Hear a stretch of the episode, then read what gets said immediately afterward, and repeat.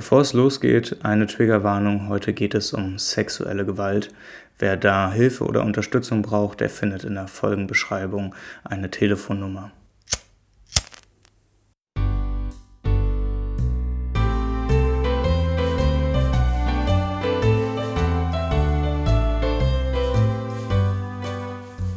Beyond the Ball präsentiert auf eine Kippe danach. Und damit herzlich willkommen zur dritten Folge und damit wahrscheinlich auch schon wieder der letzten für eine gewisse Zeit.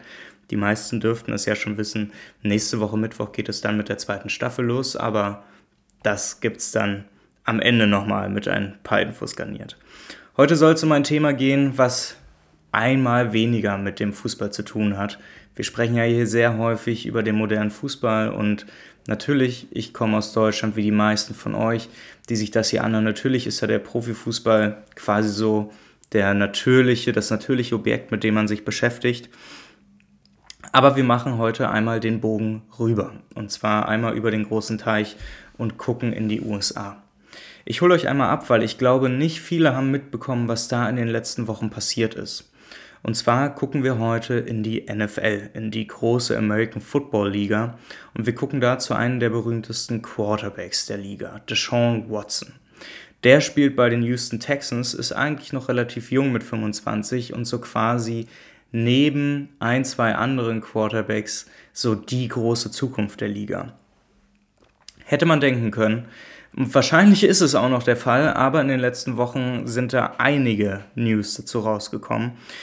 Und wir fangen einfach mal direkt an und ich falle mal mit der Tür ins Haus. Wir haben 16 respektive wohl 19 Anklagen, wenn ich den Guardian von heute Morgen richtig gelesen habe, gegen Deshaun Watson wegen sexueller Belästigung und Nötigung. Was ist passiert?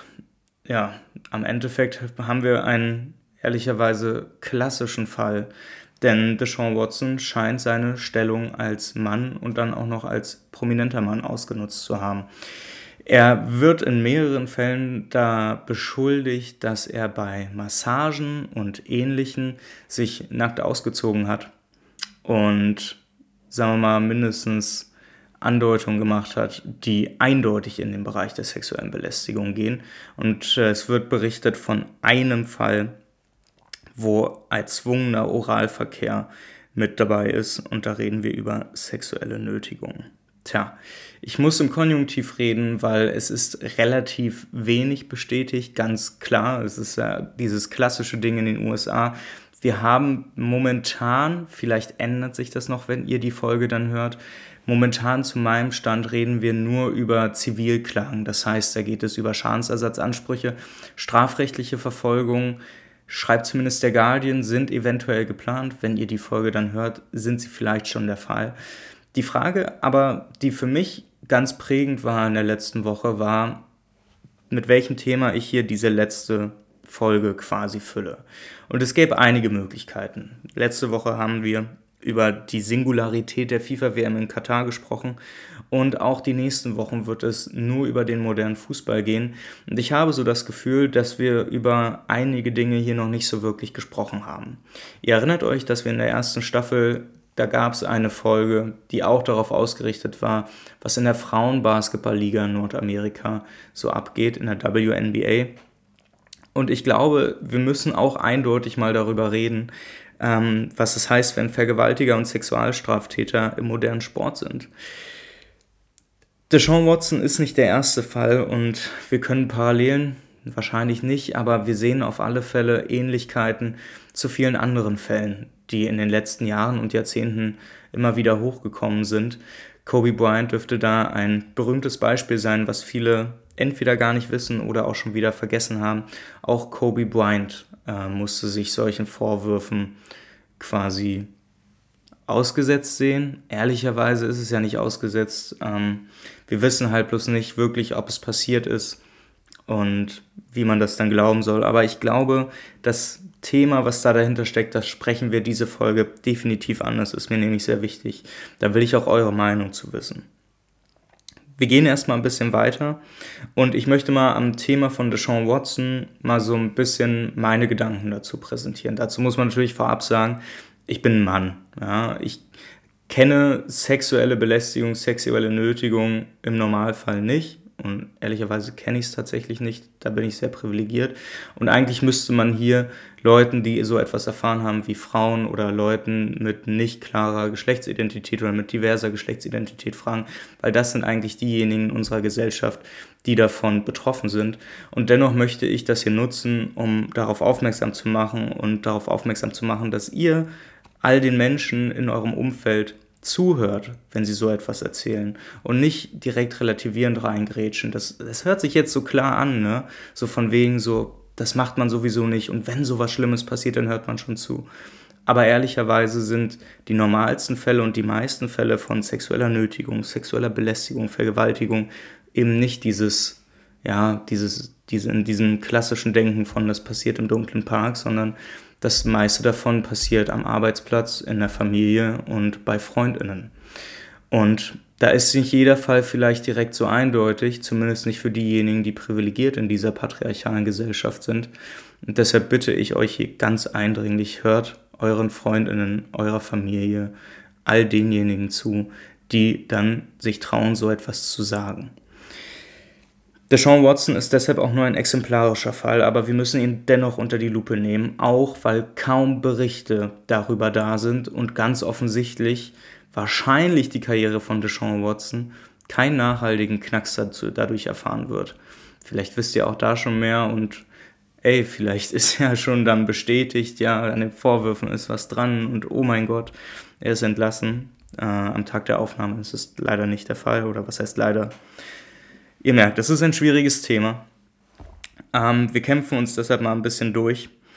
Der Guardian hat am 29.03. gemeldet und da möchte ich direkt mit einem wichtigen Thema einsteigen, dass Deshaun Watson, nachdem er angeklagt wurde von mehreren unterschiedlichen Frauen, diese via Direct Messages angeschrieben hat. Und der Guardian hat auch herausgefunden, dass er diese wieder gelöscht hat.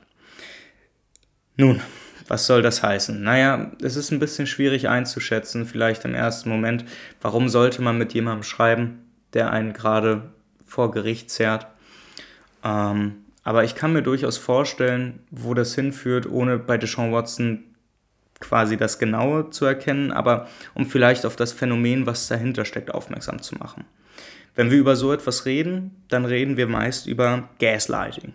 Das heißt, da geht es darum, dass man die Wahrnehmung des Opfers, die Wahrnehmung derer, dessen Realität irgendwie versucht zu ändern. Also simpel gesagt, stellt euch vor, Deshaun Watson hat gar nicht gerafft irgendwie, dass er da was zutiefst Bedrohliches gemacht hat. Und jetzt gemerkt hat durch die Anklagen, um Gottes, also möglicherweise, konjunktiv, gemerkt hat, um Gottes Willen, das ist ja jetzt echt da, war wahrscheinlich doch so scheiße. Ähm, dann schreibe ich mit denen und versuche mich zu entschuldigen oder versuche vor allen Dingen ihnen klarzumachen, ey, ich bin auch Opfer, ich habe das nicht verstanden, dies, das. Das ist Gaslighting. Und Gaslighting ist ein Phänomen, was wir in unseren Gesellschaften zuhauf feststellen müssen.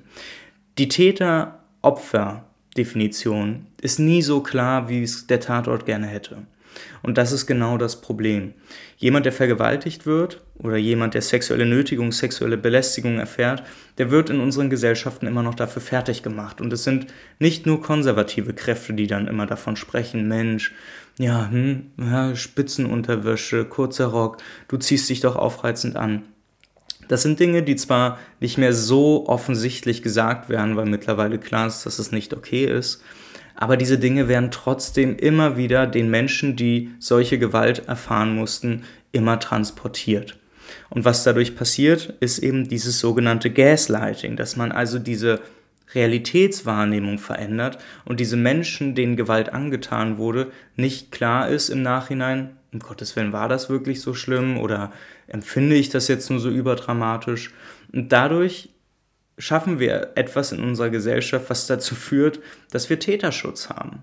Und dieser Täterschutz ist natürlich bedingt durch eine patriarchale Struktur, wo man, ich weiß nicht, gefühlt hätte ich gesagt, wir müssen über diese Begriffe nicht mehr reden, weil das so eindeutig ist. Aber scheinbar gibt es immer noch immense gesellschaftliche Kräfte, bürgerliche Kräfte, die eben diese Realität des Patriarchats nicht wirklich wahrnehmen wollen. Und vielleicht kann, lohnt es sich da mal in Studien reinzugucken. Unter anderem hat die Hochschule Merseburg vor wenigen Wochen eine Studie hochgeladen, von der man direkt am Anfang sagen muss, sie ist ganz offiziell nicht repräsentativ. Ich werde aber gleich noch etwas dazu erzählen, damit die Zahlen, die ich hier auch erzähle, Sinn ergeben. Die Studie hat herausgefunden, dass 97 Prozent aller Frauen und 95 Prozent aller diversgeschlechtlichen Personen Formen sexueller Belästigung erlebt oder sich belästigt gefühlt haben. Wir reden von 97 Prozent. Wenn das nicht strukturell und gesellschaftlich inhärent ist, dann frage ich mich, was? Die Zahlen werden eigentlich nur noch schlimmer, denn 90 Prozent der Befragten haben angegeben, dass sie in ihrer aktuellen Beziehung zwar keine Gewalt erlebt haben, aber dass es in Vorbeziehungen immer wieder dazu kam. 92 Prozent der für die Studie befragten Frauen gaben an, bereits einen Vergewaltigungsversuch erlebt zu haben. 42 Prozent und 28 Prozent haben eine Vergewaltigung erlebt.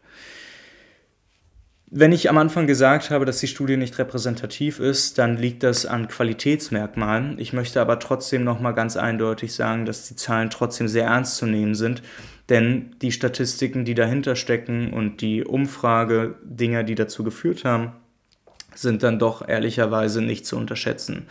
Insgesamt wurden 3466 Personen von Juni bis Oktober 2020 zwischen 18 und 84 Jahren online befragt, darunter 1900 Frauen, 1400 Männer sowie 141 Personen mit diverser Geschlechtsidentität.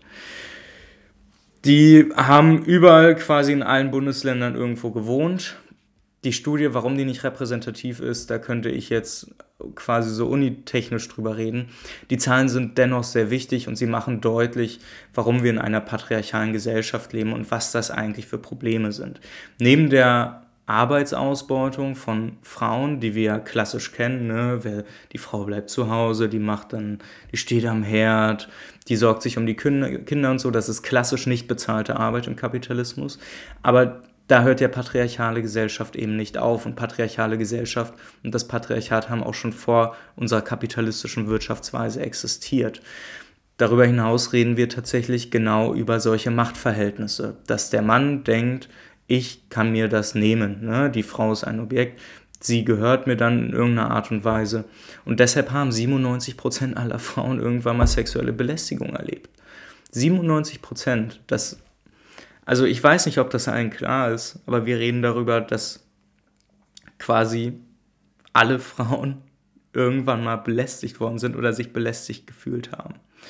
Und das spricht eben genau für diese Machtdimension, über die wir hier auch reden müssen, die auch bei jemandem wie Deshaun Watson dann möglicherweise mit reinspielt, nur noch extremer.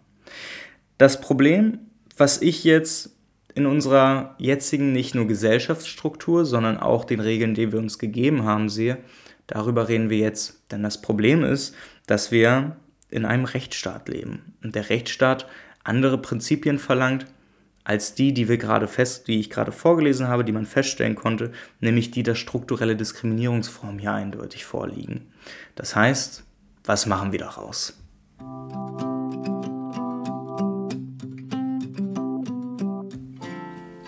Die Grenzen des Rechtsstaats. Ja, das klingt wahrscheinlich am Anfang erstmal sehr radikal, aber wahrscheinlich müssen wir darüber reden, dass ein Rechtsstaat und das Prinzip der Rechtsstaatlichkeit hier an seine Grenzen stößt. Aber erstmal, um alle abzuholen. Ich hatte letztens in einer Debatte mit Bekanntinnen und einer Freundin die Überlegung, warum müssen wir eigentlich bei solchen Formen wie sexuelle Belästigung, Vergewaltigung, darüber reden, dass hier die Unschuldsvermutung vorliegt. Wenn wir doch ganz eindeutig sagen müssen, dass wir hier über gesellschaftliche, strukturelle Formen von Diskriminierung reden. Und da zählt ja nicht nur Sexismus mit rein, da können wir verschiedene Formen von Rassismen reinnehmen, wir können Antisemitismus mit reinnehmen, das alles spielt ja mit rein. Und ich glaube, was das interessante oder eigentlich das schwerwiegende Problem dahinter ist, ist das, dass wir in einem Rechtsstaat leben, der sagt, dass wir eine Unschuldsvermutung haben, bis derjenige verurteilt wurde. Doch genau diese Form an struktureller Diskriminierung lassen sich schwerlich beweisen. Ich habe schon mal am Anfang davon gesprochen, dass wir, wenn wir über Sexismus reden, wenn wir über sexuelle Nötigung, sexuelle Gewalt insgesamt reden, dann ist das meist nicht so eindeutig und dann reden wir nicht über die Vergewaltigung im Wald. Und dazu muss man auch sagen, um diese Vergewaltigung nachweisen zu müssen, haben die Betroffenen meist nochmal eine Art von zweiter Vergewaltigung, denn die Polizei, um Beweise zu sammeln, fuchtelt dann nochmal überall darum, wo es eigentlich nicht sein sollte und das auch nicht so, wie man es angemessen machen sollte. Das heißt, es ist ziemlich schwierig bei solchen Erfahrungen sexueller Gewalt Beweise zu sammeln, um dann im Endeffekt auch rechtsstaatlich genau dann belegen zu können, hier geht es um eine Straftat. Das Problem ist jetzt, dass das Prinzip der Rechtsstaatlichkeit, ich glaube, von niemandem grundlegend kritisiert werden sollte. Das Prinzip der Rechtsstaatlichkeit existiert ja eigentlich nur deshalb, um das Individuum, um die Gesellschaft vor der Regierung, vor dem Staat zu schützen. Das heißt, da mit dem Prinzip der Rechtsstaatlichkeit und mit dem Rechtsstaat werden dem Staat, der Regierung Grenzen aufgezeigt. Grenzen, über die sie eigentlich nicht gehen können und wenn sie es doch machen, das Individuum die Möglichkeit hat, gerichtlich dagegen vorzugehen. Und das Prinzip der Rechtsstaatlichkeit ist natürlich auch ein wichtiges. Wenn wir darüber reden, dass eine Unschuldsvermutung gelten sollte, dann ist das eine sehr, sehr wichtige Errungenschaft, die wir in den letzten 200 Jahren merklich auch gespürt haben. Das Problem dahinter ist jedoch, dass das Prinzip der Rechtsstaatlichkeit irgendwo auch davon ausgehen muss, dass gesellschaftliche, strukturelle Formen von Diskriminierung und Gewalt irgendwie nicht mehr vorliegen. Weil ansonsten wird es schwierig mit der Unschuldsvermutung. Und das Problem ist, wir leben aber ganz genau in Gesellschaften, wo das noch vorliegt. Und deshalb stößt dieses Prinzip an seine Grenzen. Denn wenn wir darüber reden, über strukturelle Formen von Diskriminierung und Gewalt, dann haben wir das ganz große Problem, was ich gerade schon angesprochen habe. Es ist so schwierig zu beweisen, dass die Unschuldsvermutung quasi für eine Täter-Opfer-Umkehr sorgt. Das heißt, dass der Täter, der wahrscheinlich etwas gemacht hat, sich hinter diesem Prinzip der Rechtsstaatlichkeit und dem Prinzip der Unschuldsvermutung verstecken kann und somit gesellschaftlich nicht dafür geächtet wird. Da haben wir quasi dann genau die Probleme, wo wir dann auch bei Deshaun Watson wieder zurückkommen können, weil es wahrscheinlich sehr, sehr schwierig sein wird, so etwas zu beweisen. Und was passiert in solchen Fällen? Das Rechtssystem in den USA ist da relativ genau. Man kann dann über eine Zivilklage es wenigstens erreichen, Geld vom Täter zu bekommen. Und ich muss auch ehrlich sagen, wenn mir das Rechtssystem in einem Land nicht mehr bieten würde, wo ich weiß, das kann ich mir irgendwie bekommen, weil alles andere wird zu schwierig, ich werde mich dann auch Vorwürfen ausgesetzt sehen, die wir auch bei Deshaun Watson sehen. Ähm, Deshaun Watsons äh, anwaltliche Hilfe ist da auch schon sehr gut dabei, ähm, die Betroffenen zu kriminalisieren, aufzunehmen. Das Klassische, was wir aus den USA kennen. Ne? Die wollen nur Kohle haben und so. Das ist natürlich immer schwierig und ich möchte in dem Einzelfall gar nicht so tendenziös klingen, wie es hier wahrscheinlich rüberkommt. Aber es muss klar sein, dass dahinter eben nicht nur dieser eine Einzelfall liegt, den wir betrachten müssen, sondern wir können das nicht losgelöst von dieser strukturellen Diskriminierungsform Sexismus und sexuelle Gewalt sehen. Und genau das ist das Problem. Weil da müssen wir wirklich an dem Rechtsstaat auch ansetzen, das meine ich mit Täter-Opfer-Umkehr, wenn das Opfer, was sexuelle Gewalt erfahren hat, von, vom Rechtsstaat gezwungen wird, das irgendwie zu beweisen, sich Behauptungen und Vorwürfen ausgesetzt sieht, das, das ist nicht gesund und das kann sich jeder vorstellen. Allein die Frage, warum so viele Warum die Dunkelziffern bei sexueller Gewalt so hoch sind, die liegen natürlich bei sowas. Es ist keine Hexenwissenschaft, es ist, es ist jetzt keine krasse Wissenschaft, irgendwie erkennen zu müssen, ja, da, da liegt eine strukturelle Diskriminierung vor und da stößt der Rechtsstaat an seine Grenzen, weil ansonsten hätten wir diese Dunkelziffern nicht so hoch. Dann würden sich mehr Menschen, die betroffen sind, melden und darüber berichten. Stattdessen braucht es immer, immer wieder Leute, die nach vorne gehen, wo es halbwegs beweisbar ist. Ne? Wir denken mal an Harvey Weinstein, wo es da Gott sei Dank klare Belege gab, um ihn dann verurteilen zu können, wodurch dann viele, viele andere Frauen und Betroffene nach vorne gegangen sind, ihre Geschichten erzählt haben, von denen garantiert nicht alle vor Gericht Recht bekommen hätten.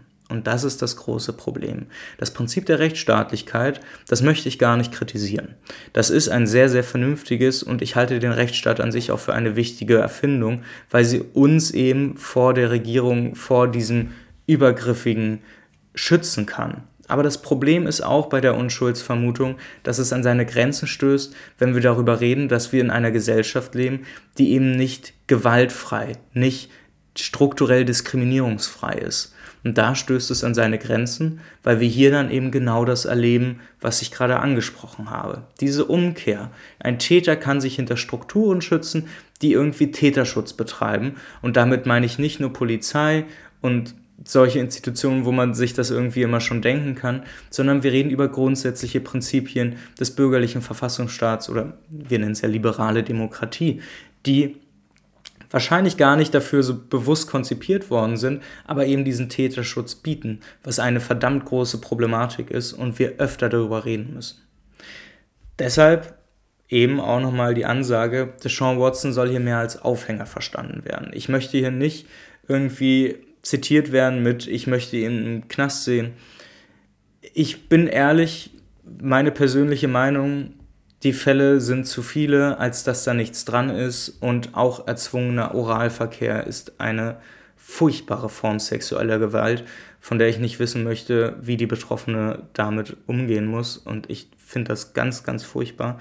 Aber es macht mich nicht frei davon. Wir leben in einer patriarchalen Gesellschaft und nur weil ich als Mann, der darüber reflektiert, quasi ein besseres Bild davon hat, heißt das nicht, dass ich perfekt bin. Ganz im Gegenteil.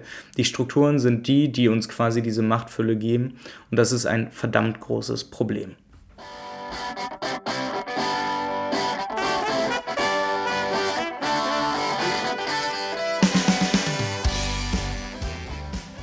So, dann lassen wir es jetzt mal mit dem Thema sein. Ihr seht schon, und ich habe auch das Gefühl, dass das Format auf eine Kippe danach ein bisschen an seine Grenzen stößt, wenn man so weit ausholen möchte und so viele Dinge erzählen möchte, wo ich dann auch das Gefühl habe, eigentlich müsste ich hier auch andere Leute zu Wort kommen lassen, die halt andere Erfahrungsberichte und anderen Background mitbringen als ich. Aber da gucken wir mal, wohin der Podcast sich hier noch entwickelt. Bevor ich euch jetzt in eure weitere Woche entlasse, lasst mich noch kurz erzählen, wie es hier bei diesem Podcast weitergeht. Wer auf Twitter ist, der wird genau jetzt, wenn diese Folge hochgeladen ist, einen Episodenplan für die zweite Staffel finden. All diejenigen, die also auf Twitter sind, können gerne auf den Twitter-Account des Podcasts gehen, den ihr unter moderner Sport findet und können sich da mal angucken, wie es die nächsten Wochen weitergeht. Die zweite Staffel wird nämlich anders als die erste sich einem insgesamten generellen Thema widmen, ohne quasi jede Folge ein bisschen was anderes zu machen, was dann inhaltlich keinen roten Faden mitbringt. Ich möchte diese Staffelkonzipierung dafür nutzen, einen roten Faden aufzubauen und euch dann quasi nicht zusammenhängende Geschichten zu erzählen, sondern mehr mit euch zu überlegen, wie moderner Sport eigentlich funktioniert und ihn auf anderen Ebenen zu analysieren. Deshalb heißt die zweite Staffel auch Anjuli und der moderne Fußball. Es soll also quasi darum gehen, dass wir uns gemeinsam angucken, ich, der quasi die Arbeit schon gemacht hat, ihr, die dann zuhören dürft und gerne mitdenkt. Ähm, es soll darum gehen, wie wir politische Theorie quasi auf den modernen Fußball, auf den modernen Sport übermünzen können. Ich glaube, da gibt es viele, viele Dinge, die uns da weiterhelfen können. Und Anjuli hat eine, einige, nicht eine, einige Theorien geschrieben, bei denen es sich lohnt, die mal zu nehmen, die Realität des modernen Sports mit, die, mit Hilfe dieser Theorien abzuklopfen und zu gucken, ob sie uns weiterhelfen. Ich behaupte nämlich, dass sie uns weiterhelfen. Und wer sich an Staffel 1, Episode 3 erinnern mag, wo es um Fußballfans ging, auch da ging es schon mal ein bisschen in diese Richtung. Ich befürchte, das ist ein Thema, was ihr hier immer wieder bei diesem Podcast hören werdet. Aber ich glaube, es ist auch eins, was einen so extremen Mehrwert bietet, dass es dann auch schon wieder Spaß machen könnte zuzuhören. Es mag jetzt auch am Anfang ein bisschen so klingen, als wenn das sehr theoretisch sein könnte. Und klar, wir arbeiten und ich arbeite hier mit Hilfe von Theorien und erzähle euch dazu dann meine Argumentation, meine Meinung, wie auch immer ihr das nennen wollt. aber ich lege größten Wert darauf, dass die Theorien verständlich rüberkommen. Natürlich sind sie abstrakt, denn sie entstammen aus einem anderen Jahrhundert und besser gesagt aus den 1960er, 70er und 80er Jahren. Und man kann sich vorstellen, dass da die wissenschaftliche Debatte, vor allem in der politischen Theorie, noch etwas anders oder wenn man kann auch sagen, offener geführt wurde. Aber das werdet ihr dann hören und ich glaube, es dürfte trotz alledem sehr, sehr spannend sein. Dann bleibt mir nur noch übrig, euch eine schöne, schöne Woche zu wünschen. Bleibt gesund. Wir hören diesen Podcast natürlich nicht auf, ohne bei diesem Format auf eine Kippe danach nochmal in einen kleinen Webtrack reinzuhören. Deshalb, ihr wisst ja, formatgebend auf eine Kippe danach. Damit sind nicht nur Tabakkippen gemeint. Und deshalb hier nochmal die Forderung, wer sich dafür einsetzen möchte, Leute, auch nicht nur Tabak gehört legalisiert, was man rauchen kann, sondern auch die Dinge, die deutlich sagen wir mal, weniger todbringend sind. Und wer sich dafür einsetzen möchte, es gibt einen interessanten Lobbyverband, der Deutsche Handverband, der hat bei YouTube auch einen Account, der sehr viel über die Arbeit informiert. Wer sich dafür interessiert, der darf da gerne mal reinhören. Das soll es jetzt aber auch endgültig von mir gewesen sein. Wir hören uns nächste Woche wieder zur zweiten Staffel. Freut euch drauf. Bis dann. Ciao. Uh, eine miese uh lecker, lecker, Mann, wie das riecht, aha. Alles duftet dicker, wie du siehst, ja.